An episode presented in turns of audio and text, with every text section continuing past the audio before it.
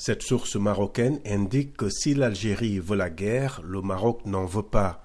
Le Maroc ne sera jamais entraîné dans une spirale de violence et de déstabilisation régionale, a déclaré cette source qui a déploré des accusations gratuites contre son pays.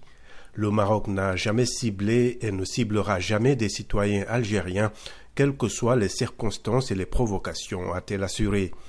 Dans un communiqué, la présidence algérienne a dénoncé l'assassinat de trois Algériens le 1er novembre lors du bombardement de leur camion.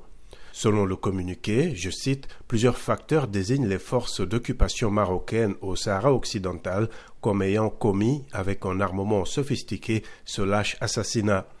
Le Sahara occidental oppose depuis des décennies Rabat, qui contrôle près de 80% de ce territoire, au Front Polisario, qui réclame un référendum d'autodétermination soutenu par l'Algérie.